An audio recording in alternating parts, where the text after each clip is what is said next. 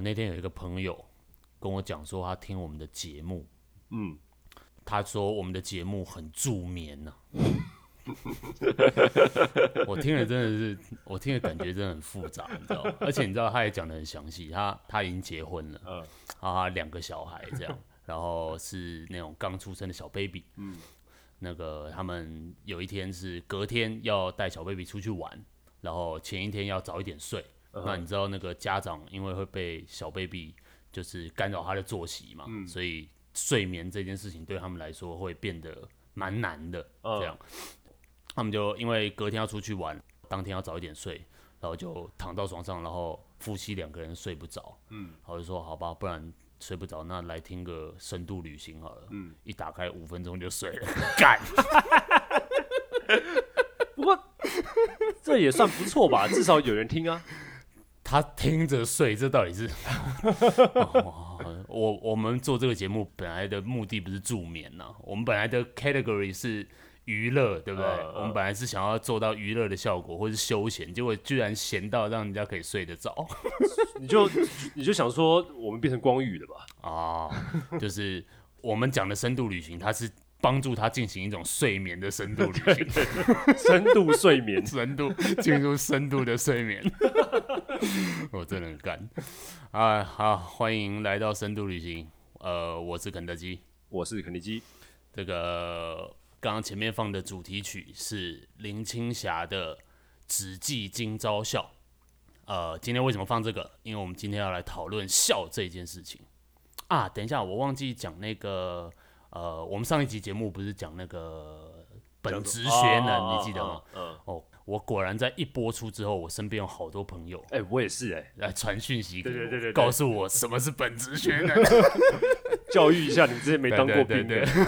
对，不起，这我果然是因为没有当兵的经验，所以对于这个词语完全不知道是什么意思。欸、我是当替代役啊，也没有听过，也没听过本职学能，所以要一定要是一般兵的那种、嗯、才听过。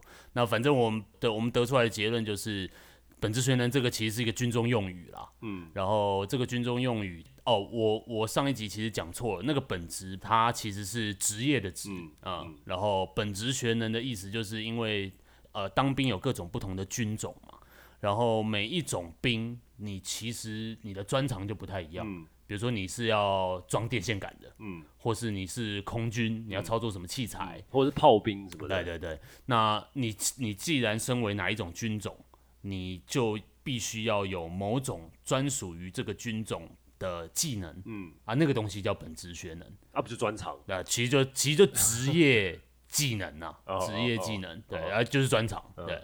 那这个我们得到听众的回馈是，果然那些当一般兵的朋友们呢，在军中都被“本职学能”这个字搞得 很不舒服，对对对，非常不爽。因为班长就是在那边，呃，你各位啊，这个放假的时候，请增进自己的本职学能啊，这种东西，对。所以他意思是说，放假的时候要去训练自己，比如说修炮嘛。对啊，对啊，他们的意思就是这样啊。哎、欸，不要忘记自己的本职学能哦，你要尽本分哦，类似这种，对啊。那所以。呃，我们虽然讲错了本职学能的意涵，但基本上我们对于本职学能的诠释还是没有错的。嗯，它就是一个拿来电人的东西。对啊，所以上次也讲那个国防部长讲说，哎，对，你看果然就是都是当兵的人在讲嘛。对，啊、对，那这个词其实基本上它还是含糊啦、嗯。我觉得它还是含糊。当然我们现在知道它具体的意思。嗯，但是你就知道那些人就是拿本职学能这种观念，然后来怎么讲，来要求你嘛。也也是一种装屌吧，装屌绝对是。你可以讲专长就讲专长，对对对，然后就讲一个本职学能，然后让大家台下的人我完全听不懂啊，什么是本职学能，什么是本，嗯、然后哦，原来这是本职学能，好，那我要好好的精进。好烂的，哦，超烂。好啦，那我们来谈一下今天的主题，为什么要谈笑？这个是前阵子前几天哦，嗯，呃，有一个。算是长期以来在做哲普的，他这样算网红吗？嗯、呃，公知好了，公众的知识分子哈、嗯，叫做朱家安，相信大家应该都知道。呃，他最近写了一篇文章，在讨论笑这件事情。那他之所以这样做，是来自于呃 Dcard 上面的一篇文章，嗯、就是 Dcard 上面有一个女生。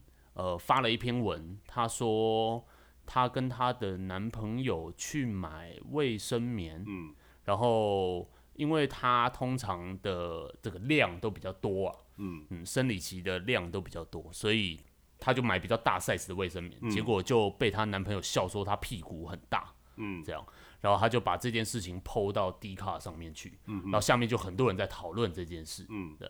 那朱家安看到这件事之后，他就，我觉得朱家那个做法很好，他用了一个那种共同写稿的功能，像哦，像 Google Doc，对对对对，就是他自己在写的时候，他在他是直播把它写出来，嗯，他自己编辑的时候，他会让让你看到他所有的编辑过程，然后如果你有什么意见，你就可以在旁边注记，嗯，那他会把你的意见。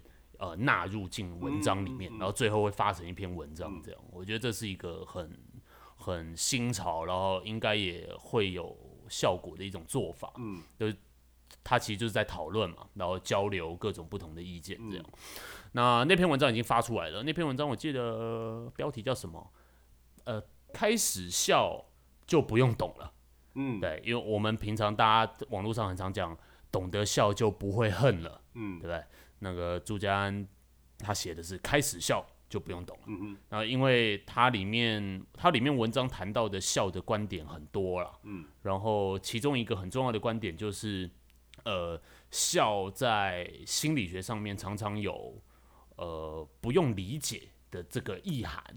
不用理解。对，就是你其实常常有些时候，我们的笑是因为你不理解一件事情，嗯，然后你就会去笑它，嗯，然后笑完了，你好像也就。不用再进一步去了解它了，就把它放一边了。对，这个什么一笑置之，一笑置之就是这样嘛。一笑置之就是你笑完了，那就把它摆一边，不干我的事，这件事跟你无关。这样，那一开始其实你就是因为不了解它，你在笑。嗯，然后结果笑这个动作再度强化了这件事情。就你笑完了，哦，好像我已经懂了。嗯嗯，那我就不用再进行理解这样。对，这个他主要文章当中很重要的一个论点是这个，嗯，这样。那其实笑这件事情，我读过蛮多，呃，谈到笑的理论，其实很多哲学家处理过笑的问题，就是我们理解的那种哲学家，我们大家都会知道的。这个好几个，像比如说霍布斯谈过。康德谈谈过，哦、弗洛伊德谈过，嗯，非常多人都谈过。嗯、那当然都从各种不同的观点来讨论，嗯，这样。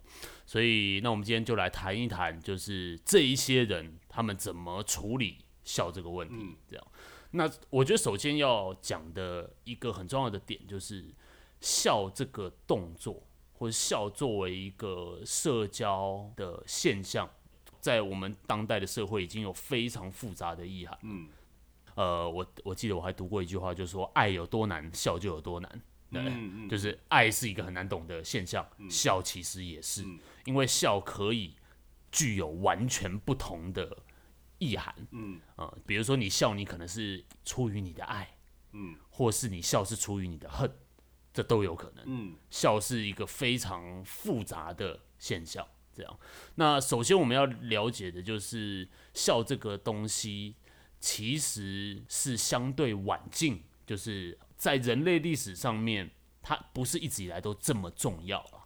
嗯，它其实是直到很，我觉得算是很现代，才越来越多人在把它当成一个很重要的现象来讨论。你指的现代是指应该至少都要十九世纪以后。OK，对，嗯，呃，我刚刚说的霍布斯，他是十七世纪的人，嗯啊、呃，那。在霍布斯以前，然后直到霍布斯为止，哲学家基本上都是讨厌笑的，讨厌，对，就是觉得笑不是一个好东西，因为它不庄严吗？或是呃不庄严，这是一定的嘛。Okay. 比如说你想象一下以前的那种中世纪的宗教国家啊、嗯呃，那基本上不能笑嘛。嗯，那其实这件事情，就算到了。现代的华人社会，嗯，或是传统的中国文化，嗯，笑基本上也是不是太好的一件事。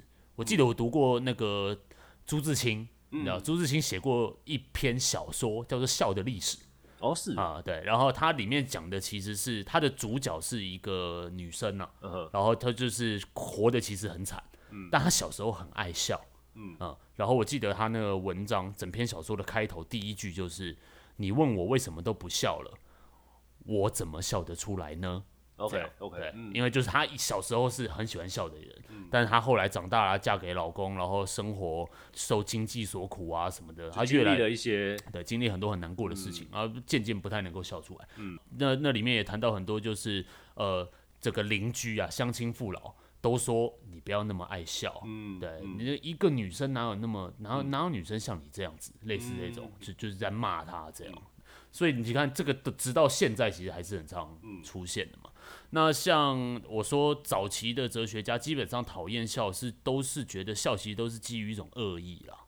哦，对，呃，霍布斯，霍布斯讲的一个最有名的论点就是笑这个东西，其实是因为你感觉到你比别人优越。OK，哈，或者是你感觉到你比过去的自己要优越。嗯，在你赢了的时候，嗯，你赢了。你就会笑出来，嗯嗯，呃，这种后来就被称为这个笑的优越性理论，嗯嗯，它注重的是笑本身的优越性，是因为你比你处在比别人更好的状态，对，所以你才笑得出来，OK，这样，嗯哼，我觉得这一个我们现在听当然会觉得这个不太怎么讲适用了，嗯，对，但是其实仔细想下去，很多笑其实仍然是这样。有点像说我在路上看到别人滑倒，我就笑出来。哎，对，然后周星驰说什么一个肥婆掉到水沟里，嗯啊，这个就就会想要笑，或者像别，你看我们之前几集录节目，那个马保国啊，马保国那个影片看了一定要笑的，对啊，因为太奇怪了嘛。那其实这些笑，也许都暗含一种，我们觉得我们自己比他们要优越，嗯啊，就是因为他们太荒谬了，就他跌倒了，我没有跌倒，对对对对对，那你就笑出来，这样。这个是霍布斯对于笑最最有名的一个定义。嗯，那当然，在霍布斯谈了笑之后，后来就有很多人要反对这种论点。嗯，然后就再尝试去解析笑是什么。嗯嗯，那康德有一个很有名的。嗯，康德说，你会笑出来，是因为你对于一件事情本来有一个期待。嗯，结果这个期待到最后落空了。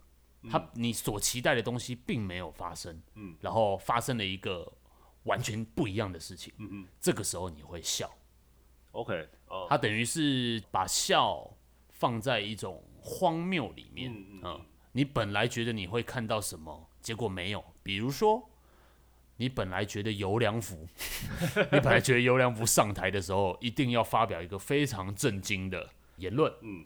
结果他一上台说：“我先讲一个笑话。”对一定要笑的嘛，出乎意料的，对，出乎意料，然后就是哎，怎么会这样？那就笑出来了，太太荒谬了。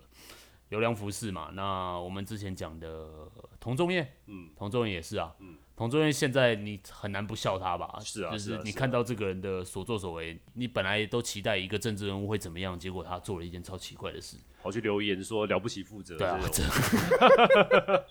哦，超好笑的，是啊，就在这个状况之下，就是我们期待他好像会做别的事情，或者是他就不回应了，对，就他用一个假，结果他用了一个自己的账号，对，这个对我们的期待落空了，是，所以我们会笑出来这样。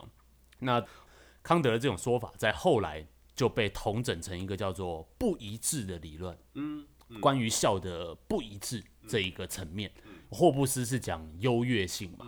那康德强调的是不一致，这样。所以他们一个是在说，哦，你会笑是因为你观察到别人的或许悲惨，对，或是自自嘲自己悲惨的状况，对对对。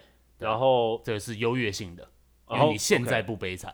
嗯，然后康德是那种因为。期待不一致发生的荒谬性，嗯，然后你就笑出来，嗯，这样，嗯，那后续也有很多关于笑的观点呢、啊，像弗洛伊德，嗯，弗洛伊德不是最有名，当然谈梦嘛，嗯，对，那弗洛伊德也谈过笑，嗯，他谈是谈很多笑话或是幽默这件事情，嗯、那弗洛伊德，你想也知道，弗洛伊德一定说。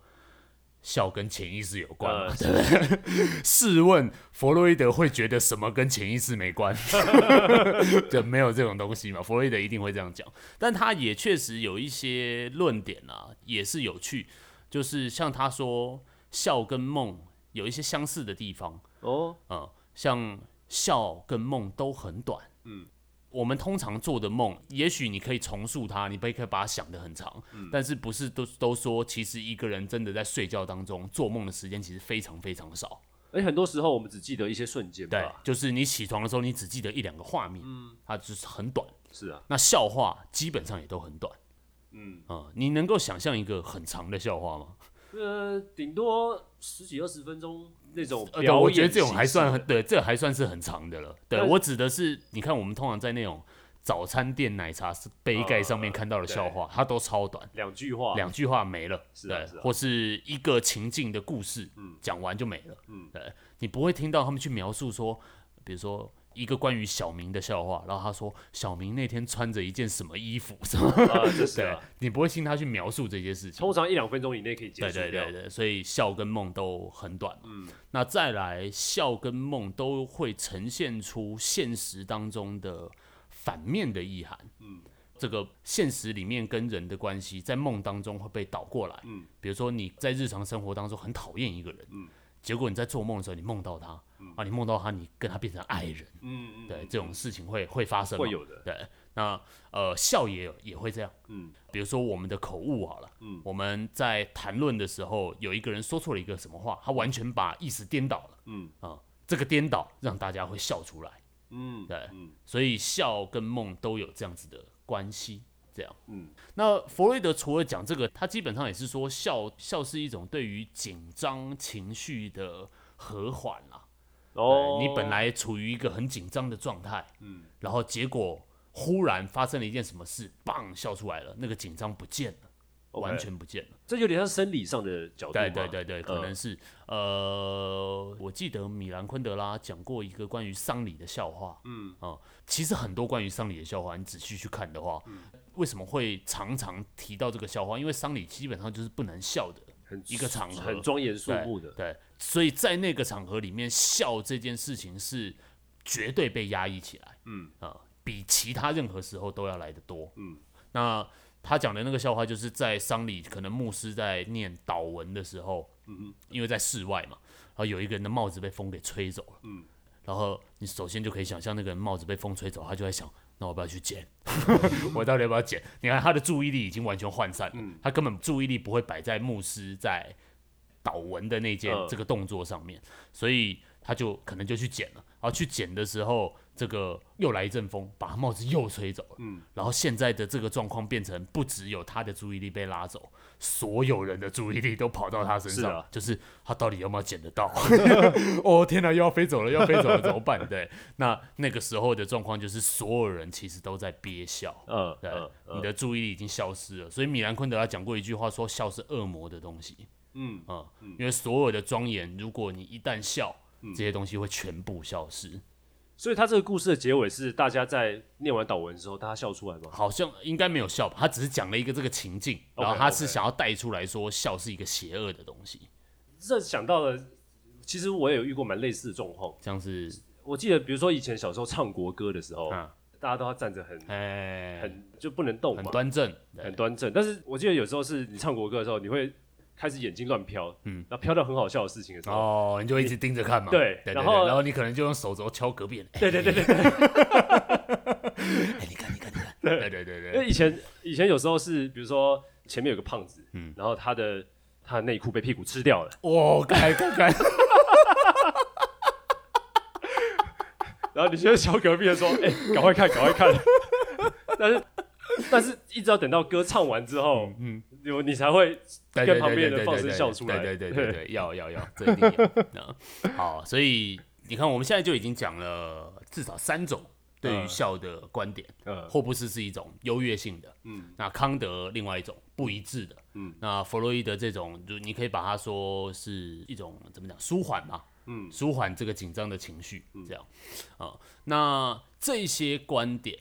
其实到后来，后续也有很多人再进行讨论，然后再把这些观点给细致化。哦，呃，法国有一个哲学家叫柏格森，嗯嗯，他是法国的文青始祖啊，哦，是，就是很多文青，你如果今天是一个法国人，你是一个文青，你一定要读博格森。哦，对对对，因为他对在谈很多这种各种社会现象，哦、然后文笔非常好，这样。嗯、那呃，我们刚刚前面说霍布斯的笑是具有一种优越性的功能嘛？嗯格森就提了一个诠释，就说笑这个行为基本上其实是呃一种秩序在对一个个体进行要求。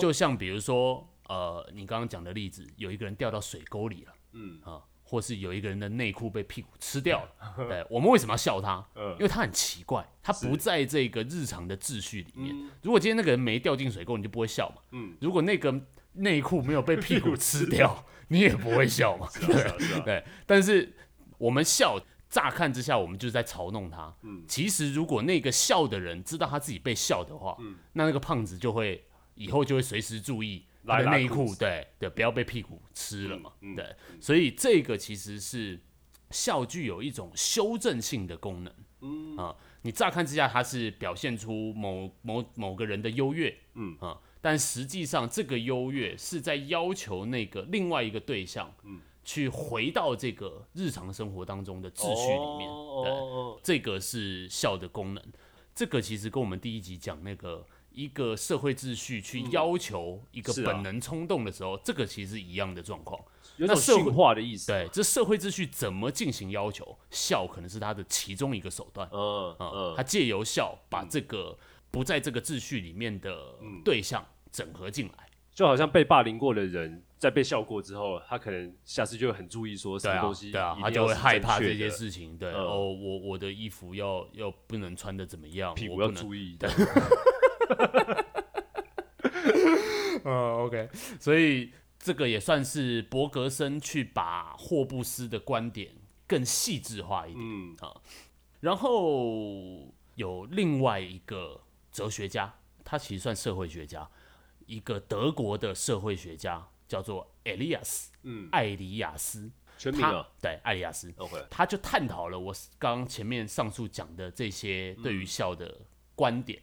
这样，然后他就提出一个问题，我觉得很有意思。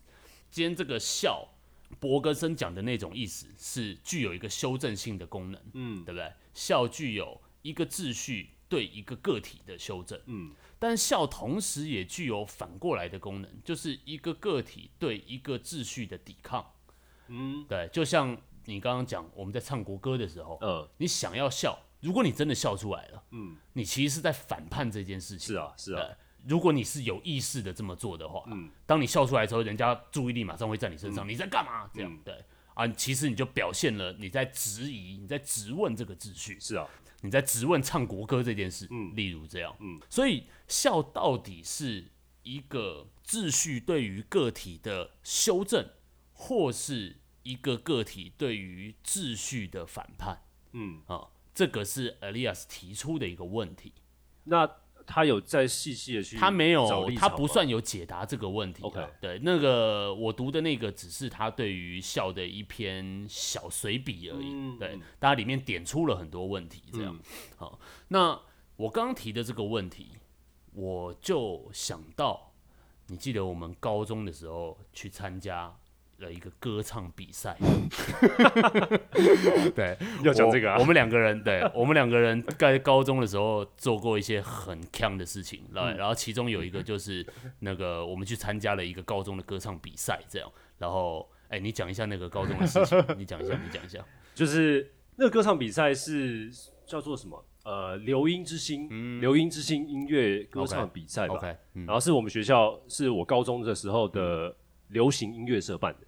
OK，然后预赛是校庆的时候办，嗯，决赛好像是某个时候，嗯，忘记反正就是不一样的，就是不一样的两不同的两个时间会办预赛跟决赛这样。对啊，大家会觉得还蛮兴奋的，因为那个时候他接受校外的同学报名，所以哦，因为你们是男校，我们是男校，所以会有很多女校的人会来报名，说来，然后呃，但是我那个时候看到这个比赛的时候，我就觉得有点不爽的感觉，就觉得说。哦，这是要对秩序进行反叛了。对，那个时候可能是高中吧，就总是觉得自己很特别。是是是，然后就觉得说，哎，你唱那什么流行音乐，我听的音乐最酷。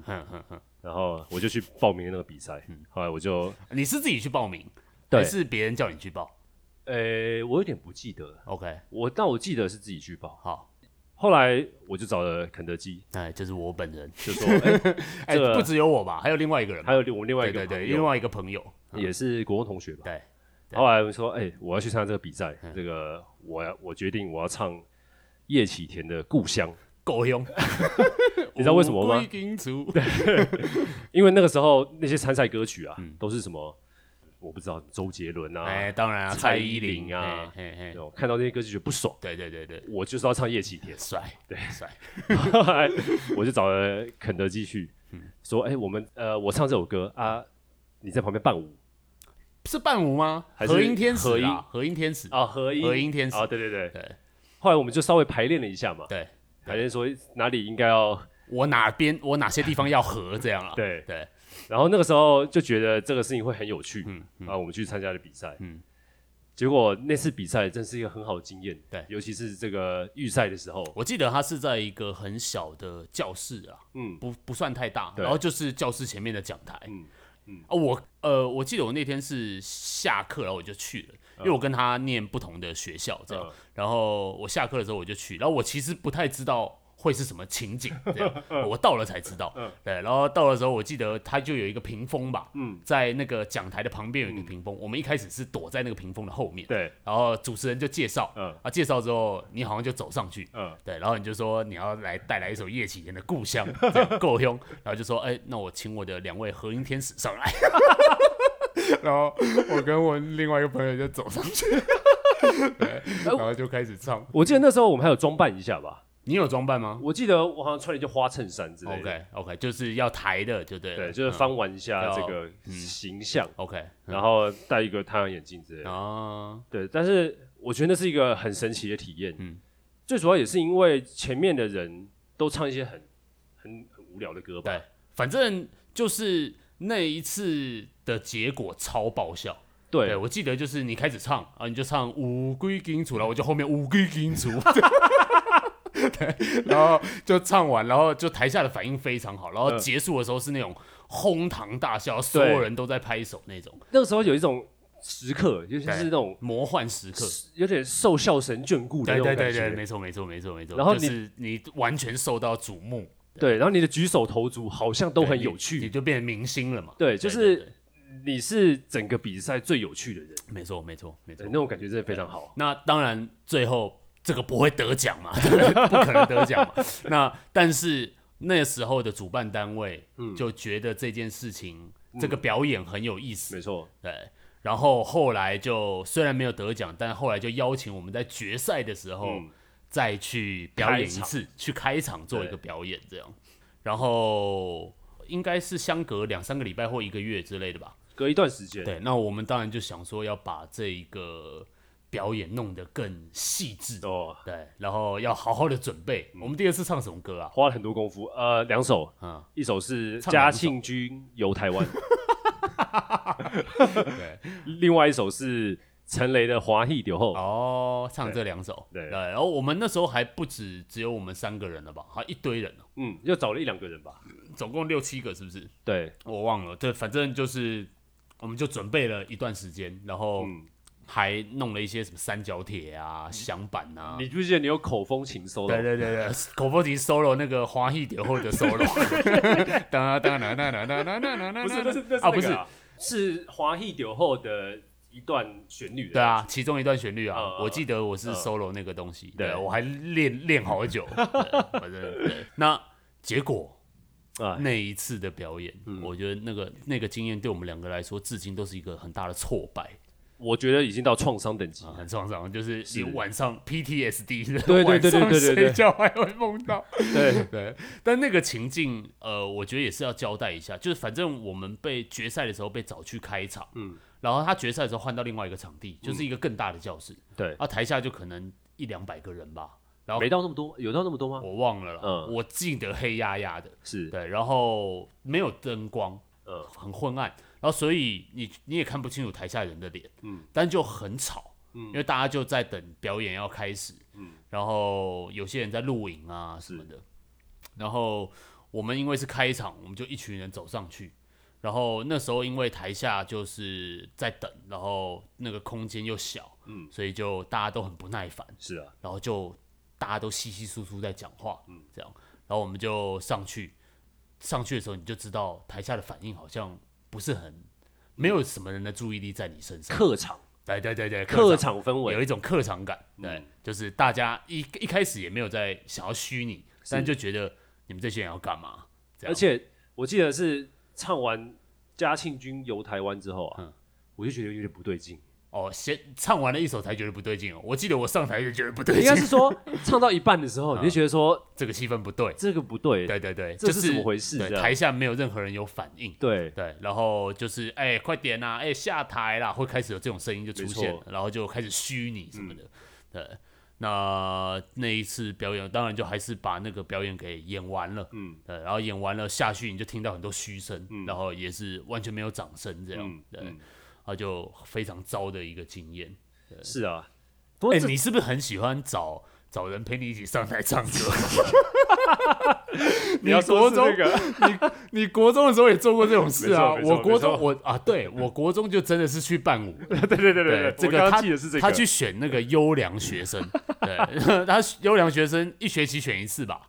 对，好像是。然后优良学生要上台发表自己的什么东西啊？呃，证件啊，自我介绍。哦，发上台发表自我介绍，然后他就想说。我上台自我介绍的时候，我唱介绍完，我要来唱歌，这样 对。然后他唱歌，我跟另外一个同学帮忙伴舞，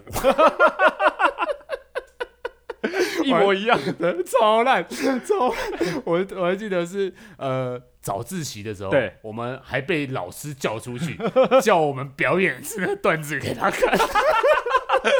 然后我们那个老师是一个严肃的老师嘛，我第一集就有介绍过，嗯、然后还在那边讲说，哎、欸，你们这个动作啊，要不要再怎样一点？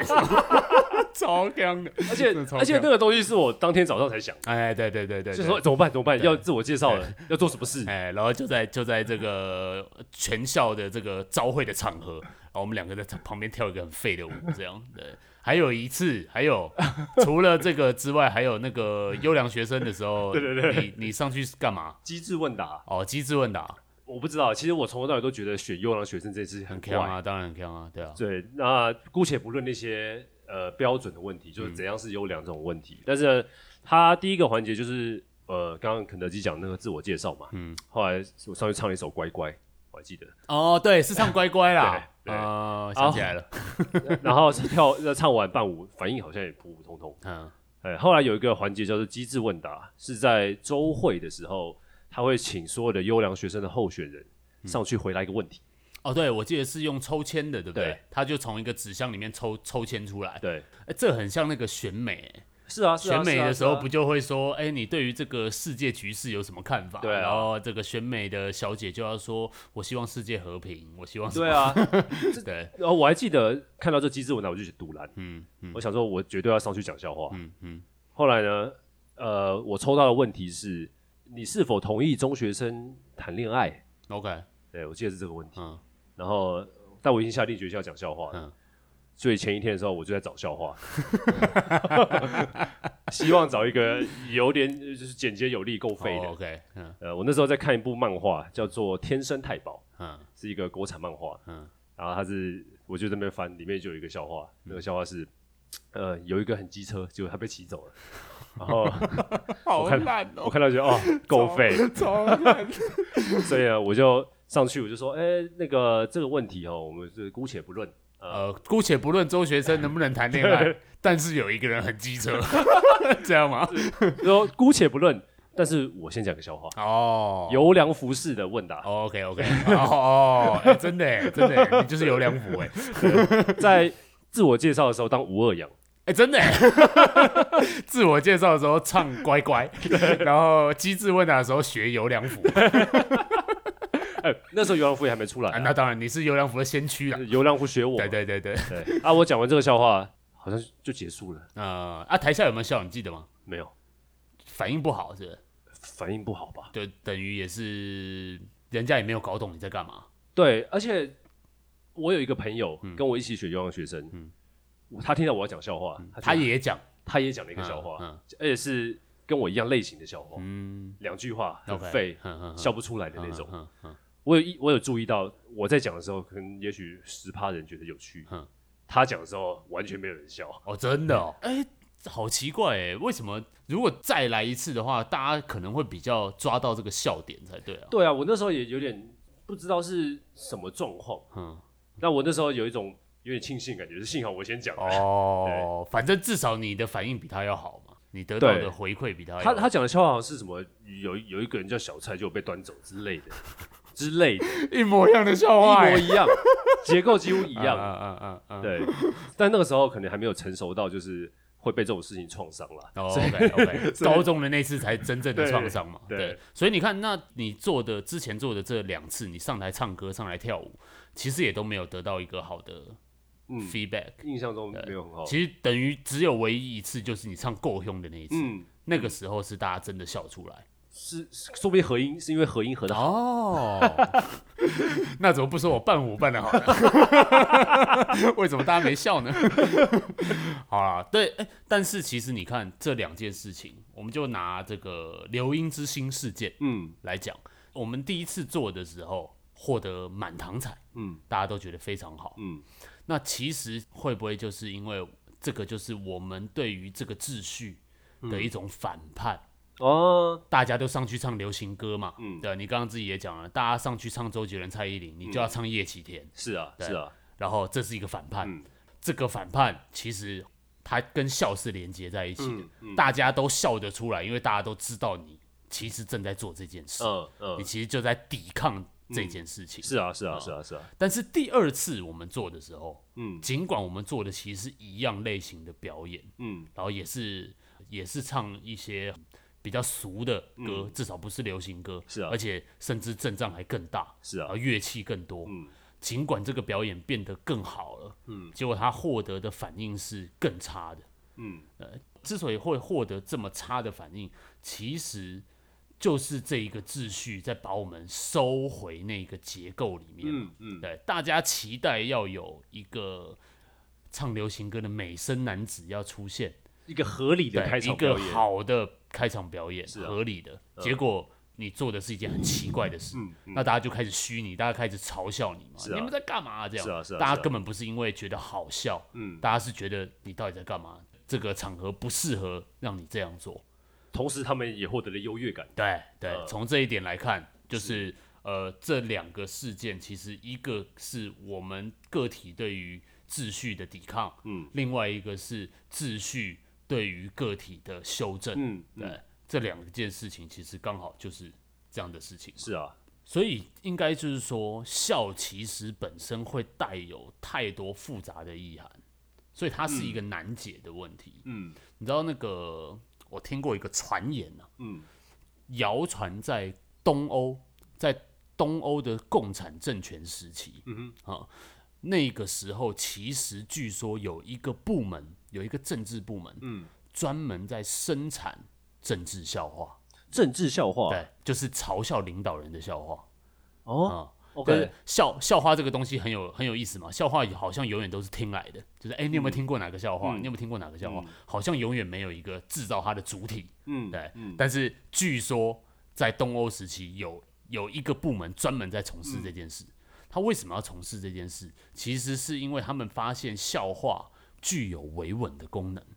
哦、嗯，就是他借由让你去嘲笑那个领导人，嗯、让你去嘲笑那个政权。嗯反而你就觉得你不需要进行抵抗了，嗯嗯嗯，他他其实会让人民变得比较安定，让秩序变得比较安定。OK，对，所以这个状况很很有意思，就是 我们前面都讲说，呃，笑有其中一个层面是它具有一种优越性嘛，嗯，霍布斯讲的那种观点，这个意思是一个人因为他赢了别人，所以他笑出来，嗯啊。但是这一件事情再继续往下走，它会变成一个颠倒的状况。嗯，就是当你一旦笑出来的时候，看起来就好像你赢了那个人。哦，尽管你实际上没有赢。嗯，对不对？那我说的这个共产政权的这个政治笑话部门，嗯，其实在做的就是这件事啊。他是希望你失去反抗的力道。对。他让你去笑他，嗯，让你以为你其实赢了，嗯啊，然后。但其实只是在精神层面上面，嗯，你觉得哦好，这件事情 OK 了，嗯嗯、对我可以忍受这件事情，我可以停在这里的，对对对，嗯、那你就失失去后面批判的能力、嗯、质疑的能力，嗯，有点像是说他给你最低限度的反叛，嗯，但其实是想要把你没错。整合进这个社会吗？对对，嗯，这个状况就是把前面讲的所有例子都纠缠在一起，是啊，有些时候笑是。呃，秩序对于个体的修正嘛，嗯，有些时候是个体对于秩序的反叛，嗯，对，但是有些时候在这个例子里面，这些东西全部搅在一起，嗯嗯，它借由让你反叛它，嗯，而修正你，嗯啊，这个是最吊诡的地方，嗯啊，所以我觉得笑这件事情真的是一个，哎，你刚刚讲这个啊，我就想到，你记不记得以前有一个节目叫做《全民大闷锅》？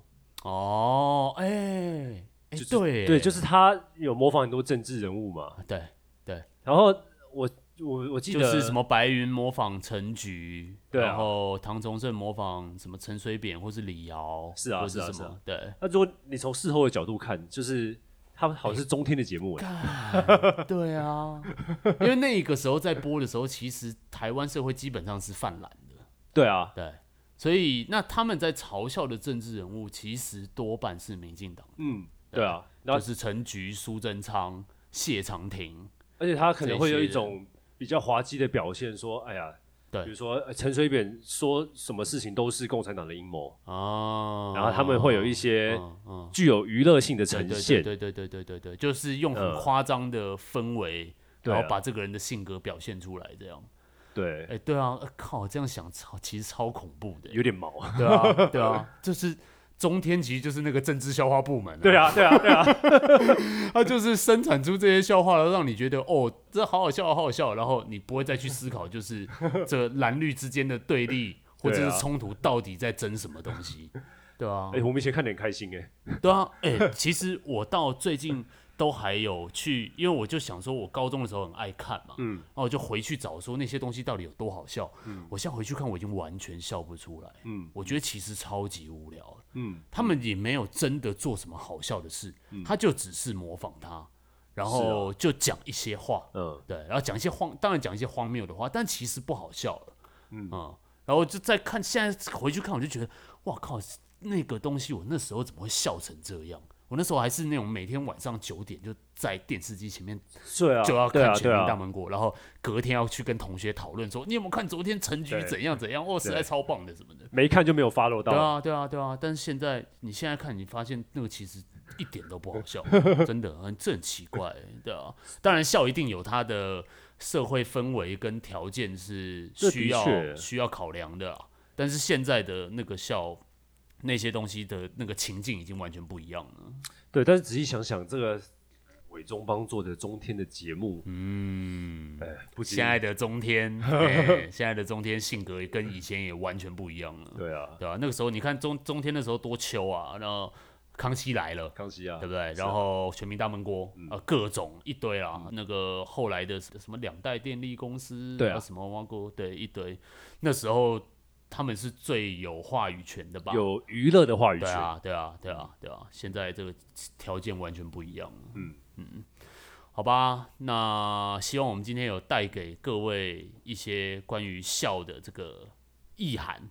嗯，对，有让把这件事情这个介绍给大家。嗯，我我们也不可能给出对于笑的一个什么确切的定义嘛。是啊，对，但是 我觉得我们今天至少很。把笑的这个事情的复杂性，嗯，给呈现出来。哎、嗯，我们一开始是放那个林青霞嘛，对、啊，林青霞的《只记今朝笑》，嗯，对不对？呃，我们尾巴来放一首得意的笑，好，欸、好李丽芬的，哎，又是李丽芬，又是李丽芬，真的赞。哎、欸，其实你仔细看《得意的笑》，他的歌词，嗯，其实很有趣，嗯，你看他说什么？人生本来就是一出戏嘛，嗯，然后什么东西你都不用在意，恩恩怨怨对，名和利呀，什么东西？对，这是什么东西？对，你看他这个，其实你从这个角度看，他完全是一种精神上的胜利啊，对啊，对啊，他实际上可能都还在这个悲惨的情境里面，嗯嗯嗯，但是他唱了这首歌，好像他在呃意识的层面上面、嗯、精神的层面上面，好像他可以完全不管这些事情，他可以从从不好的状况上脱离出来。那其实这样子讲，是不是他就他只要唱了这首歌，那他就可以继续忍受？嗯，他现实的这个状况，嗯，那不就跟那个政治笑话部门生产一个笑话，让你觉得、啊、哦，你在精神上胜利了，嗯，那你接下来你什么事都不用做了，嗯，对啊，笑是一个难解的问题，嗯、这个世界未解之谜，以后有还有机会，然后我们再来。更复杂的解析它，这感觉可以多讲很多哎、欸，应该是，应该是，是、啊，对啊，那现在的笑非常复杂了啦，嗯，嗯有有那种漫才式的，是啊，是啊，呃、是啊然后这个脱口秀式的，stand up 的那种，对，那那些那些笑，他们处理笑的方式其实都不太一样，或是演短剧嘛，对啊，对啊，对啊，对啊这这个这种如果真的要讨论下去，那这个绝对讨论不完，嗯，对，嗯、好吧，那今天节目就到这边，来听一下这个李丽芬这首得意的笑，嗯。